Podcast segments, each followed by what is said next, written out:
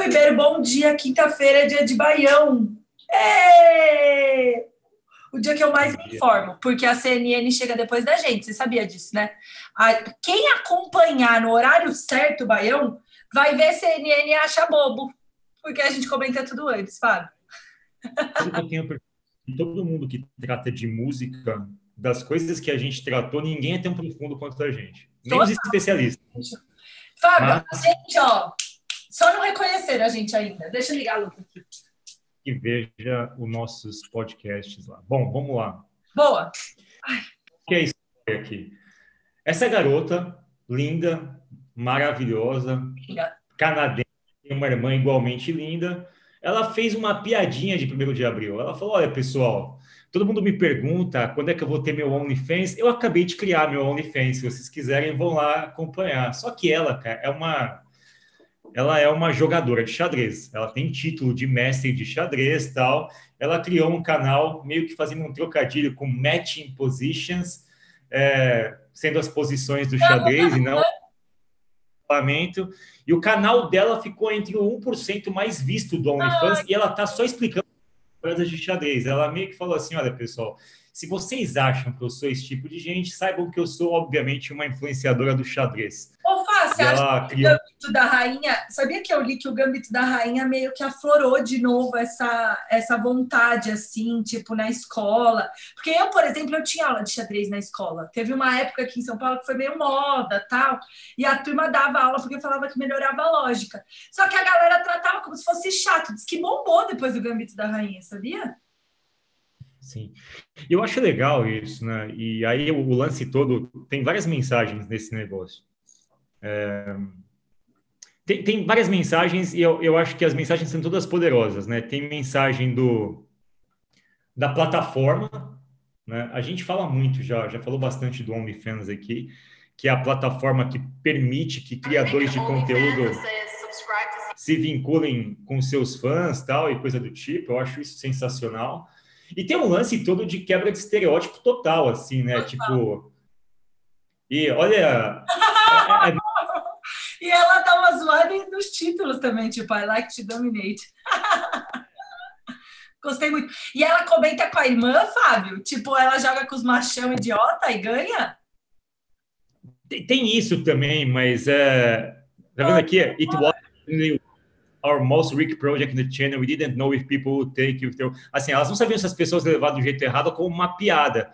Mas no final as pessoas aceitaram. Pô, legal, elas estão ensinando xadrez. Fizeram um trocadilho. Vocês gostam de sacanagem, não gostam? Então, beleza. A gente vai dar sacanagem para vocês, mas sacanagem lógica, sacanagem de matemática, se é que vocês nos entendem, sabe? Nossa, gostei muito. E elas discutem no vídeo, Fábio? Sim, tipo, sim. É, o de fundo aqui, o Álvaro Pereira Júnior, o Álvaro é o seguinte: o Álvaro é um dos caras que eu leio há mais de 20 anos, quase 30 anos que eu leio o Álvaro. O Álvaro que deu essa dica, ele é. Ele hoje trabalha no Fantástico. Ele, durante muito tempo, foi colunista da Folha Tim, na Ilustrada. Tinha um caderno da Folha Tim dentro da Ilustrada na Folha. O Álvaro escrevia uma coluna semanal chamada Escuta Aqui. E o Álvaro descia o pau em todo mundo. Ele era um colunista que metia o pau e espinafrava todo mundo. E eu adorava ele.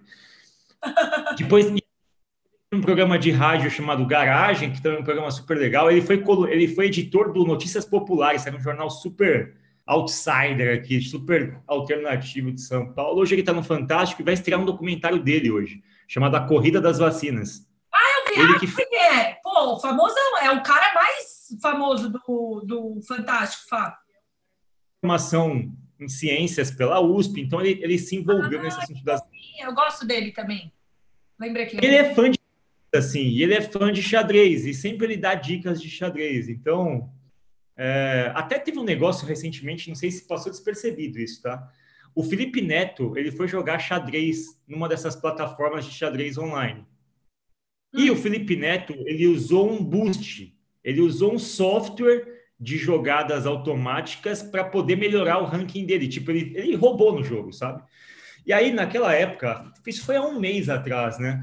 A direita caiu matando no Felipe Neto. Falou: é, esse é o bastião da isonomia, da credibilidade, pessoa que joga xadrez roubando. E o Felipe Neto foi banido da plataforma de xadrez.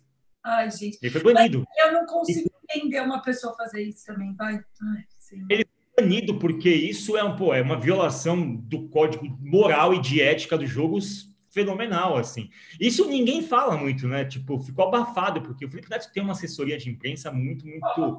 Não, ele é o maior empresário, Fá, de youtubers do, do mundo, do mundo, do mundo. E esse essa trapaça dele passou meio despercebido. Só que o Álvaro começa a dar essas dicas, e essa eu achei sensacional, porque expõe gente, o estereótipo de mulher em ciências, matemática e engenharia, porque xadrez é Fábio, isso. Também. Falando nisso, comprei um livro chamado A Decodificadora, Fábio, que são todas biografia de várias mulheres que trabalham com decodificação de DNA. E tem as duas gurias que ganharam o prêmio Nobel, que a gente já falou aqui, ó, há décadas. É um livro, depois eu pego dessa grossura, assim, eu tô lendo uma biografia por dia. É muito legal. E todas têm a mesma história. Ou são de famílias de cientistas, ou tem alguém na escola que, tipo, falou para ela que ela podia, Fábio. Porque todas elas duvidaram da própria capacidade. São as mulheres que decodificaram o CRISPR, que é o sequenciamento do genoma, né, DNA. É, eu não cheguei na delas, mas chama a decodificadora, é muito legal. Enfim. Achei muito legal essa, essa questão, achei legal posicionar um assunto tão complexo quanto o xadrez no 1%, usando uma plataforma de criação de conteúdos que permite Adorei. esse tipo de coisa. Adorei. Boa. E eu Segundo acho que um cara, muito, desculpa falar do Big Brother de novo, mas eu acho que, não sei, você viu, o, o você não viu, né? Mas o Thiago Leifert, no, rolou um episódio de racismo forte assim no coisa e o, e o Rodolfo, né, que foi o eliminado inclusive, meio que se posicionou como todo mundo se posiciona. Ah, eu até tenho amigos que, meu pai, e tipo, ficou feio assim, sabe? Porque a casa tava puta, então eles brigaram, e aí o Thiago Leifert entrou para tipo falar com a casa e falar: "Amigos, se liguem", sabe? E aí a minha sensação foi um pouco assim, esse tipo de vídeo ele parece inofensivo, mas talvez ele eduque mais do que algum tipo de conteúdo direcionado, sabe? O que eu quero dizer? Pregar para convertido versus pregar para não convertidos, sabe? Quando você está tentando é, ou tem um discurso muito rebuscado, as pessoas não vão reconhecer que elas estão praticando racismo, sexismo, qualquer coisa do gênero. Quando você faz esse tipo de coisa e começa a desconstruir a percepção da pessoa de que meninas jogam xadrez, de que você talvez só tenha clicado ali porque você achou que era alguma coisa é, é, de, de safadeza, essa desconstrução talvez seja mais efetiva do que uma desconstrução frontal, que provavelmente a pessoa ia ver e ia vazar, sabe, Fá? Então, eu acho que para além do xadrez, que é muito legal, é, tem, uma, tem um, um, serviço social aí de desconstruir essa imagem, sabe? Eu acho ela, esse tipo de atitude dela, muito mais impactante de forma objetiva do que as lacrações que são feitas. Por quê? Vou dar um Ambas exemplo. são necessárias, né? Fá, eu só queria. Eu acho que não tem ponderação. Ambas são necessárias e, e, e licenciadas, tá certo. Mas essas é, são afetivas, né? Eu, eu, sou, eu sou da linha da, enfim, das coisas que são exemplo, assim, né? Então, eu acho legal quando alguém fala, quer saber de uma coisa? Eu vou fazer. Me acompanha. Ah. É, e, vou, e vou me dar o direito de tomar riscos e tal. Essa segunda-feira fez 27 anos que morreu o Kurt Cobain. E aí teve toda uma 27 anos que ele morreu com 27 anos tal. E eu lembro que quando o Nirvana surgiu, tipo, eles não queriam me ensinar nada. Tipo, meu, você tá querendo ver a gente para aprender alguma coisa? Sai daqui. Mas o jeito que eles faziam a coisa, por paradoxal que seja, me ensinou um monte de coisa que eu aprendi em negócios. Sim. Por exemplo, me ensinou que, meu, tipo, vai lá e faz. E, tipo, e eu tenho estilo, assume a sua personalidade, faça as suas coisas é, seja competente também, né? Não basta você fazer como um maluco deslocado. Afinal, eles eram, mas eram muito competentes naquilo que eles faziam, que era música. Então, eu acho que algumas figuras, elas fazem coisas que são exemplares e que são muito engajadoras no longo prazo. Essa garota aqui, fatalmente, vai criar uma nova geração de garotas que, falam, que vão querer jogar xadrez, que vão se interessar por lógica, por coisas da área de ciências exatas, enfim. Eu acho isso muito legal. Super. Só uma coisa, próximo vídeo que está aqui é My Best Chess Game versus Magnus Carlsen. O Magnus Carlsen é o principal jogador de xadrez do mundo. Ele é o líder do ranking já tem uns 10 anos. Ele é o equivalente ao Gary Kasparov atual, assim. Ele é um Caraca, e ela jogou com ele, que legal. É isso. Boa. legal. Vamos lá. Bom, a Espanha.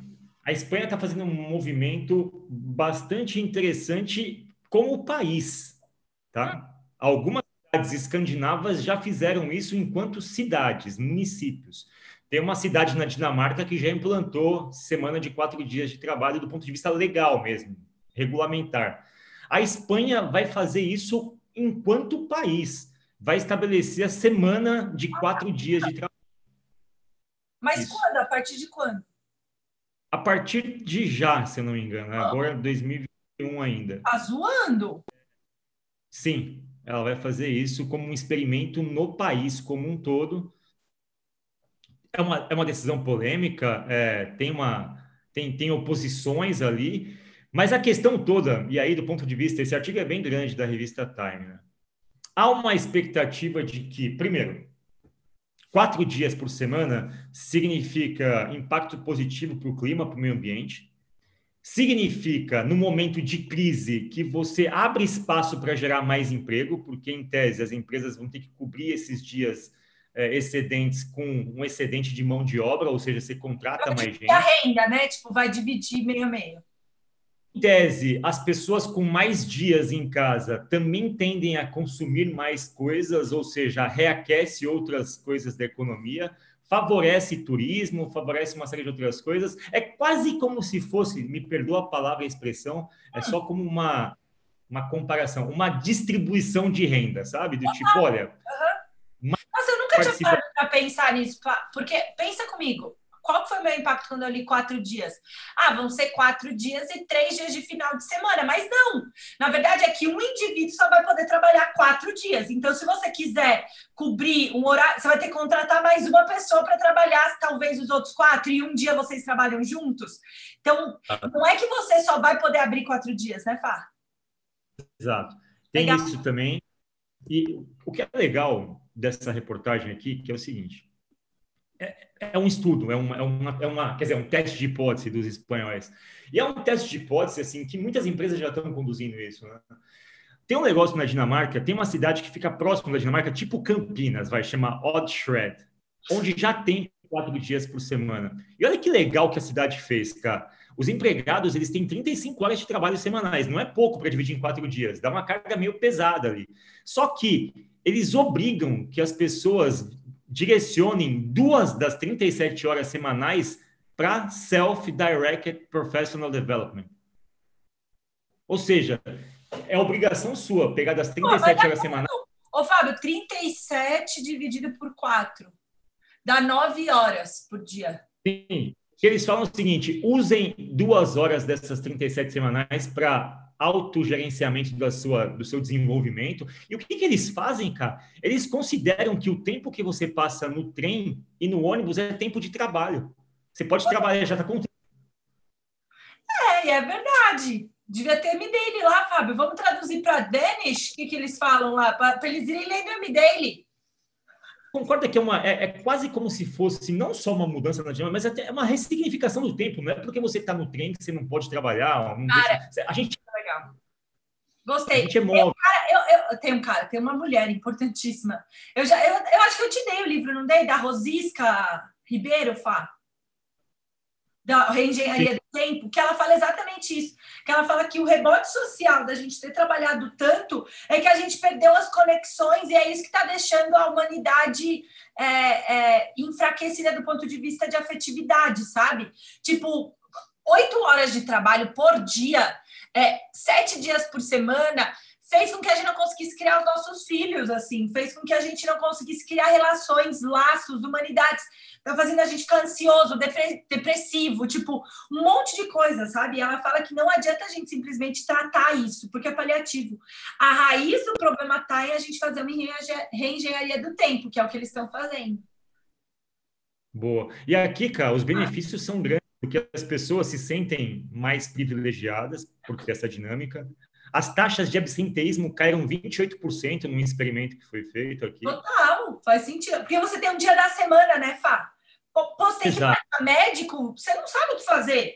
Eu tenho que sair correndo, ir no almoço, para ir no oculista, para ir no, no, ortopedista, a gente se ferra para fazer a físio, né? Conseguir Exato. gerenciar isso daria uma calma, uma paz de espírito, de fato. E as pessoas dizem isso, porque ao invés de todo mundo ir no, no supermercado no sábado, que fica tudo cheio, elas distribuem em três dias, ou seja, tem um ganho logístico, inclusive, né? Tem ganhos na cadeia, enfim. A ideia, ela tem uma série de premissas interessantes. Tem que testar a hipótese. Eu acho que quando um país como a Espanha, na casa dos seus 40 milhões de habitantes, Testa, né? faz um lance desse, é, enfim, me parece, me parece Mas, interessante. E também, Fá, livro de um cara famoso, que eu esqueci o nome, mas ele é famoso, que eu já li que chama... Salário. E sem cortar salário, tá? É isso aí, ó, tá vendo? Aqui na Espanha, a negociação é para que as empresas que vão fazer esse processo, testar essa hipótese, elas não sejam, elas não penalizem os colaboradores com redução de salário. E aí vai ter que ter algum outro tipo de compensação também. É, é.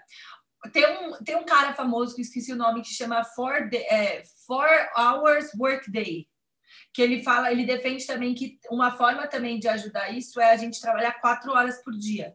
E a gente ser produtivo, né, nessa brincadeira, porque hoje a gente gasta muito tempo, tipo, fazendo qualquer coisa, fica no Insta e faz reunião, não sei o quê. Não, a gente tem que trabalhar quatro horas por dia e é isso aí, e você tem que conseguir entregar nessas quatro horas, porque o fato das, né, o grande argumento dele é o Parkinson's Law, que é, se a gente tem oito horas por dia, eu vou ocupar o meu trampo com oito horas por dia. Se eu começo a racionalizar para quatro horas, eu vou ser obrigada a priorizar, sabe? Então, tem uma certa. Eu, eu acho que tem uma certa lógica, acho que é meio sensacionalista, mas eu gosto. O que eu acho legal dessa história é quando você vê um país pensando. Não, não, não é isso, tá? Mas é um país pensando como startup, digamos assim. Vamos ter um país... É. É, a, gente acha, a gente tende a acreditar que setores públicos são, é, enfim, atávicos, não mudam, enfim, são conservadores, e é um movimento pesado para o país tomar, envolve uma série de coisas, achei super interessante. Super. I like it. Bom. Oh, que we don't know what happened. Como é que dá refresh Nossa, aqui? que agressivo isso aqui, gente. Que horror. Troço é, vermelho na nossa cara. Tipo, problema seu, a gente não sabe o que aconteceu, não. Grosseria. Vai perder a publicidade do Baião. Isso para você pode, pode ser pode ser pode quase... ser demérito, Fast Company. Perdeu patrocínio aí, perdeu leitores. Bom, foda-se a Fast Company, então. Vamos para. Vamos lá. Uh. Apple Car. Meu Deus, Tim que envelheceu nesses últimos anos. Nossa. É. Eu acho legal esses fotógrafos, no caso aqui o Justin Sullivan, que pegou essa auréola, tipo, faz uma montagem. As fotos são muito, muito interessantes. Né? Parece que ele é um anjo. Nossa. Mas vamos lá. Gostei. Ah. É, vai lançar um carro. 2024. Nossa! Eu, eu não sei muito o que pensar. Ah. Porque eu estava eu tô escrevendo sobre isso hoje no MD, vou atrasar o MD de hoje, mas o que, que eu pensei, né? Eu, eu, li várias reportagens, fui ler sobre isso várias reportagens, e assim, essencialmente, hoje, um carro, ele, se, ele parece mais com um computador do que um carro de 20 anos atrás. Essencialmente, um computador. E aí, uh, tem uma reportagem do Wall Street Journal que faz uma, uma comparação dos componentes de um carro com os componentes de um celular e tenta explicar por que, que o movimento da Apple não soa tão absurdo. Primeiro, um carro hoje, essencialmente, um carro elétrico e autônomo vai ser bateria. Nisso, a Apple trabalha há muito tempo tentando desenvolver baterias cada vez mais eficientes. Algoritmos. Algoritmos, processadores, e a Apple é uma das únicas empresas do mundo que tem a sua própria fábrica de processadores. A Apple, a Apple montou a M1, a linha de, de chips M1, que é a Apple que produz, ou seja, ela tem os seus próprios chips, não ficaria na mão do mercado, como está o mercado automobilístico hoje. E, obviamente, tem uma questão de sensores, radares que eles falam, né? Porque um carro autônomo, por exemplo, ele depende muito de coordenadas e de, obviamente, sensores aproximação. E a Apple trabalha muito isso nas suas câmeras, nas suas coisas que usam lá, que estão dentro dos seus celulares. Então, a Apple. Adicionar não... mais um, Fá? A Apple também tem um lance de lifestyle. Exato. Tem de construir uma aura. Então, para além da parte técnica, tem também todo o efeito rebote que vem de você estar tá totalmente integrado. Eu fico imaginando que a Apple, do jeito que é freak, vai colocar o seu carro já ligado com a sua agenda, que vai estar integrado. Fábio, hoje a Apple consegue criar um ecossistema na sua casa, que é o que eu brinco com o Marcos. Eu dou um Ctrl C no meu computador, eu dou um Ctrl V em qualquer dispositivo da Apple. Isso é surreal de, do ponto de vista de integração. Se eles chegarem nesse lifestyle, eles vão vender muito. Tem, tem uma, um, acho que é CarPlay da Apple, que 84% dos usuários que têm esse CarPlay, eles, tipo, não querem ficar sem isso mais. É isso, é isso. Eu concordo com o lifestyle, mas aí que eu acho que começam os mas. Primeiro, havia uma suposição de que a Apple faria TVs, e ela não fez. Por quê? Porque não é, não é. E é óbvio, pô, você faz computador, tablet, faz TV, toda, toda casa tem uma Smart TV. Por que, que a Apple não fez TV? A Apple não conseguiu entrar nesse mercado.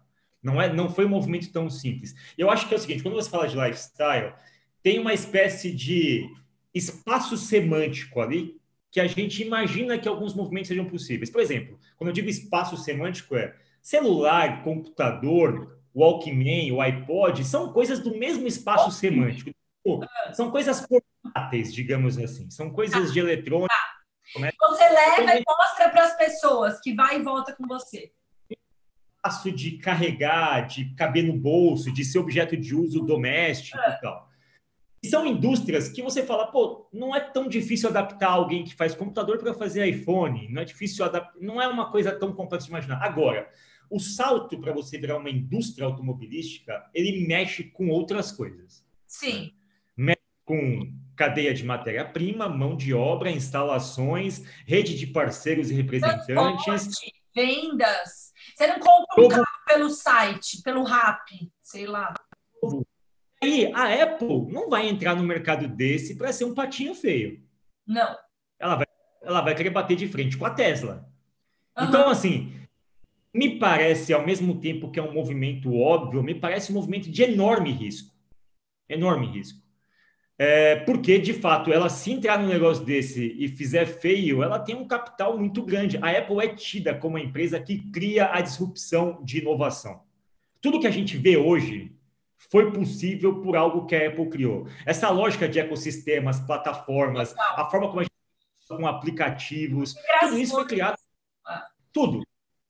É, a forma como a indústria da música e do streaming foi revolucionada, a forma, o iTunes, a forma como o iTunes facilitou você consumir coisas é, no formato de streaming, tudo, Netflix, Verdade, Spotify, Verdade. tudo daí. E se existe o TikTok hoje, o Facebook, o Instagram, porque alguém pensou de criar um celular com aplicações. Não, e com uma câmera decente, com uma coisa total, total. Câmera decente que faria de todo mundo um fotógrafo potencial. A Apple criou as bases da economia atual. Isso é fato, ela criou isso. Talvez ela criou em cima de outros que haviam criado outras coisas, como a Microsoft, a IBM e tal, não importa, mas ela criou um degrau onde você falou, ok, aconteceu alguma coisa na história aqui, a Apple tem a ver com isso. É, e tudo isso, de certa forma, é da época Steve Jobs. Sim. Né? Cook não fez nada do ponto de vista de marca criativa. De novo momento, é, de novo momento, de novo status quo, verdade, Fábio? Extremamente competente, mas assim, a marca criativa da Apple ainda é do Steve Jobs, tudo está lá, ele que concebeu tudo. Então, esse seria. No filme do Jobs, isso fica bem claro, né, Fá? Que quando você lê a biografia tal, a cabeça pensante ali da parada era ele mesmo. Isso seria o primeiro salto, e eu acho que aqui o lance pode ser, até o tema do Baião, pode ser saltos evolutivos, né? Saltos evolutivos, boa. Primeiro salto grande, um salto evolutivo aqui do Tim Cook frente à Apple. Mas é um movimento que me parece óbvio de um lado e ao mesmo tempo extremamente arriscado por tudo que implica. Não é uma coisa é você ter a cobase ali para cuidar de gato e cachorro. Outra coisa é você falar, a partir de amanhã a gente atende elefantes também. Afinal, você né? tem em casa. É. Afinal, animal mesmo, enfim. Afinal, a partir de amanhã estamos com os bichos grandes aqui também. Não, não é a mesma é coisa. Isso mesmo, é tipo, o elefante toma banho, também toma banho, mas você vai ter que mudar o chuveiro inteiro para poder entrar um elefante ali, verdade? Total. E, e nem todo que tem um gato vai querer ter um elefante. Que é aquela coisa, nem todo mundo que tem um iPhone tem um MacBook. E nem todo mundo que tem um MacBook vai ter um, um iCar, sei lá, sabe? Certeza que vai chamar iCar. Não vai chama projeto Titã, né? Se você digitar iCar no Google hoje, já vai para o Wikipedia por um verbete é, alusivo ao iCar da Apple. Mas o lance todo Mas é que nem todo mundo. Foto, Fá? Já tem foto? Não, não, não tem foto. É, o lance todo, deixa eu te mostrar uma coisa bem interessante aqui. O lance todo, cara, é assim, nem todo mundo tem um iPhone tem capacidade de comprar um MacBook. Total, óbvio que não. Óbvio que não. Comprar, não, os saltos evolutivos são grandes ali, inclusive econômicos. Tem uma reportagem do Wall Street Journal que é bem interessante, que é, putz, é um trabalho de arte, né? Aqui. Um artista plástico, ele montou um carro com os componentes do, do iPhone. Ele montou oh, para provar. Bonitinho! Provar conceitualmente o porquê que um, é possível do ponto de vista lógico, e por mais que seja uma abstração, é muito legal o que ele fez, cara. Muito legal, eu amei. É puca, que fofo! You know, a car could be made out of iPhone parts. Apple's auto ambitions have been Ele começou a contar, bom, se um carro é feito de ele quis provar o seguinte, que um carro tem todos os componentes que um iPhone tem, exceto roda, essas coisas, tá? Mas, mas ele coloca, enfim, todas as questões. We asked Jennifer Colgrove, an automotive analyst who spends a lot of time talking with battery and car companies. E assim, os grandes desafios dos carros Foi essa mulher que montou, process... Foi essa mulher que montou? Ela é uma especialista só no, é no assunto e ela diz o seguinte. Autônomos? é especialista em análise de sistemas de bateria e de componentes de carros eletrônicos. Né? Gostei dela. E ela diz o porquê, o porquê a Apple está muito à frente do mercado, porque tudo aquilo que importa num carro autônomo eletrônico, é bateria, bateria, de componentes de processadores e sistemas de radares, isso a Apple ela tem muita tecnologia desenvolvida, entendeu? Tem aqui um negócio que chama aqui, essa aqui, ó, o LiDAR, que é o sistema de referenciamento de geolocalização Light detection. Light detection and ranging. Apple has LiDAR scanners or cameras built into its iPad Pro and iPhone 12 Pro, enabling augmented reality features like seeing how furniture would look before buying it. Put that technology on a car, and you get a comprehensive look at the roads around you. Ou seja, o sistema de câmeras da Apple é um sistema que já habilita uma geração de soluções de realidade aumentada. Com o sistema de câmera da Apple tridimensional, você consegue projetar a foto de um objeto dentro da sua casa em realidade 3D. Uhum. Uhum. Lógica de, de, triangulação, de tridimensional da, das câmeras é o que é usado para você dar autonomia para os carros andarem em rodovias e, obviamente, evitarem colisões, reconhecerem objetos. Então, a Apple tem tudo isso meio que já desenvolvido, sabe? Então, não é absurdo dessas tecnologias para um automóvel. Demais, Fábio Nossa, eu gostei muito da ideia de tentar construir o carrinho pequenininho e provar, tipo, é mais do que só escrever que dá para fazer, é fazer. Gostei muito. Isso para prova de conceito sensacional, cara. Nossa, maravilha. Não, e eu acho que até como, como linha argumentativa, né? Se eu só falasse, é uma coisa, mas, pô, a gente tá vendo, você conseguiu demonstrar tudo que você está falando. Muito, muito legal. Muito, muito legal, amei. Muito bom, Fábio Ribeiro. Então, saltos evolutivos, temos Exato. É, é, na dianteira, Espanha e Dona. Eu perdi o nome da menina, Alejandra? Alexandra Botes, Alexandra Botes. Gostei, Fábio Ribeiro. Saltos evolutivos. Muito obrigada. Olha no Instagram dela. A garota é. Ela bomba? Ela, tipo... ela é bomba? Não, ela tipo ela é meio que aqui, ó, ela ela tá morando em Austin, no Texas, e ela é ela tipo fala de, de, de xadrez, mas ela quebra todo o estereótipo de que você imagina Ai, que alguém que legal. Vai lá no time, na, eh, volta lá em cima na bio dela, Fá. O que, que é esse time? Ela e a irmã, né? É as duas gurias. Uma empresa de games aqui, né? Nossa, Tem... ela cria. Ah, entendi que patrocina. Ah, ela trabalha na Envy Gaming. Entendi. É. Isso é muito, muito legal, né? Acho muito que, legal. É, assim, ela vai fazer muito, enfim, para uma série de, para uma geração de meninas que vão se inspirar nela, aqui. que nem você, igual você faz. Oh, é isso, muito bom, Fábio Ribeiro. Ó, oh, Stephanie, guria. Gostei, gente, amei o Baião. Falou de mulher, pôs uma pessoa especialista mulher, eu fico feliz, Fábio Ribeiro. é isso. Bom dia. Bom dia.